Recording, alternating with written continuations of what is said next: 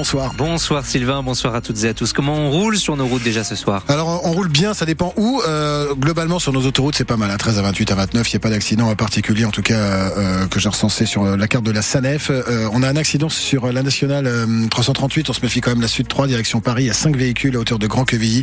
Donc un gros bouchon qui risque de se former sur, sur le secteur. Et du côté de la météo, pardon Sylvain De la grisaille le matin, de la pluie dans l'après-midi, demain. un thermomètre toujours doux, entre 8 et 9 degrés globalement le matin, entre 9 et 11 degrés dans l'après-midi. Toujours des températures au-dessus des normales de saison. Et puis ce vent de secteur sud-ouest qui va souffler à 70 km heure. Prévision complète bien sûr à suivre après ces infos.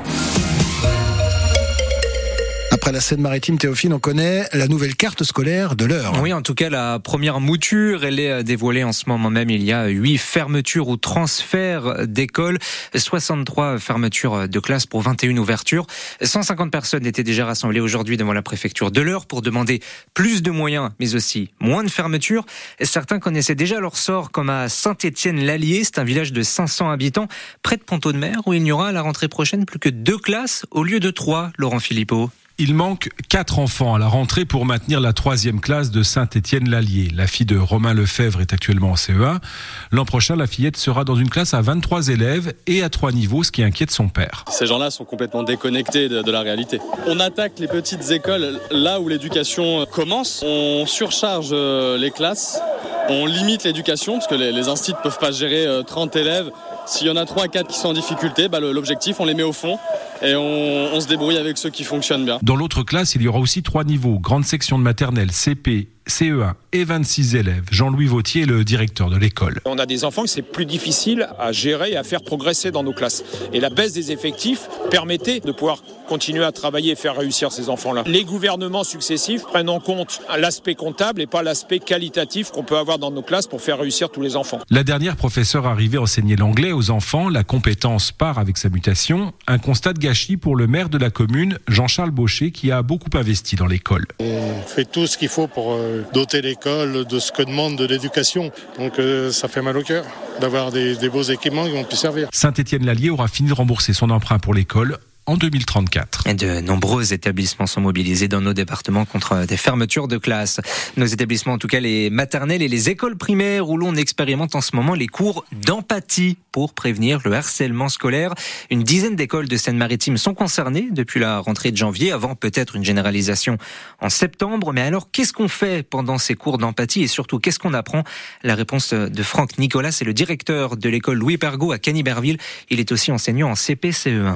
Alors l'engagement qu'on a pris, nous, c'est de faire ça de façon hebdomadaire. Donc c'est une séance par semaine. En complément de ces séances, il y a des petites fiches de mission euh, qui ont été distribuées aux élèves. Et donc chaque jour, ils ont une mission à réaliser qui doit être une mission empathique, style euh, chanter une chanson pour quelqu'un, prendre quelqu'un dans ses bras, aider quelqu'un dans une tâche, euh, proposer un jeu à quelqu'un. Enfin, c'est divers et varié. Et ça, c'est des situations concrètes à l'école pour essayer de développer ce sentiment empathique les uns par rapport aux autres.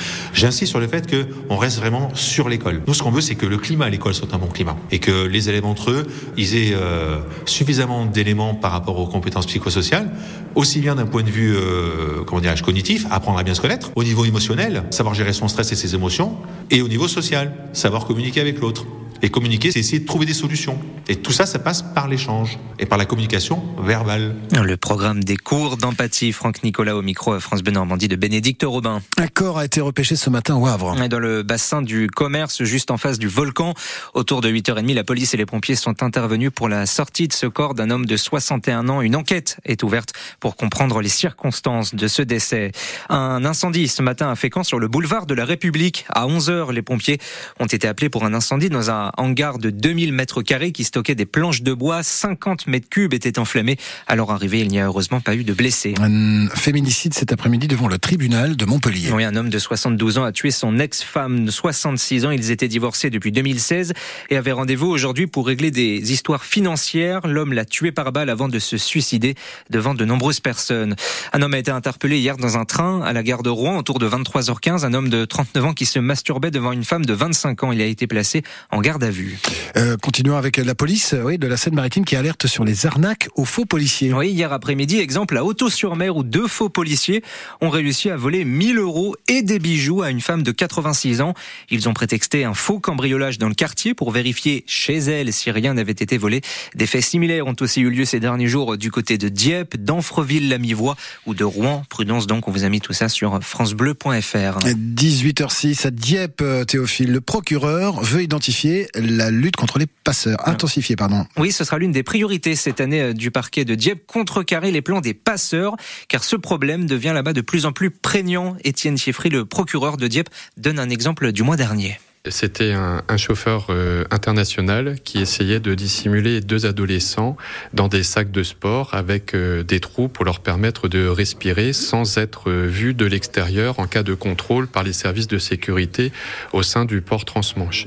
Mais cette personne a été interpellée, les deux mineurs ont été sauvés, ils ont été pris en charge par les services sociaux et un administrateur ad hoc a pu être désigné afin qu'ils puissent aussi se constituer partie civile parce qu'ils sont victimes de ces passeurs. Et le passeur en, question a été jugé en comparution immédiate. Il a été condamné à la peine de trois ans d'emprisonnement avec interdiction définitive du territoire. Étienne Thieffry au micro de Coralie Moreau. La semaine dernière, c'est à New Haven, en Grande-Bretagne, que sept migrants vietnamiens ont été découverts dans le faux plancher d'un camion arrivé de Dieppe par le ferry. Le président de la République a reçu cet après-midi deux des principaux syndicats agricoles, la FNSEA et les jeunes agriculteurs. Le Premier ministre Gabriel Attal fera de nouvelles annonces pour le monde agricole demain matin. Tout cela avant l'ouverture du salon de l'agriculture. Ce sera samedi. Leur plainte classée sans suite. des supportrices de Lens avaient porté plainte après le match de Ligue 1 entre Le Havre et le Racing Club de Lens. Après des fouilles à l'entrée du stade de Océane qu'elles jugeaient inappropriées. Plainte classée sans suite par le parquet du Havre pour une infraction insuffisamment caractérisée. Information du journal L'équipe qui a été confirmée à France Bleu Normandie. On termine avec le hockey sur glace et la Ligue Magnus. Les Dragons de Rouen reçoivent les Spartiates de Marseille à 20h à la patinoire de l'île Lacroix. Rouen est leader du championnat, déjà qualifié pour les playoffs. Marseille, cinquième.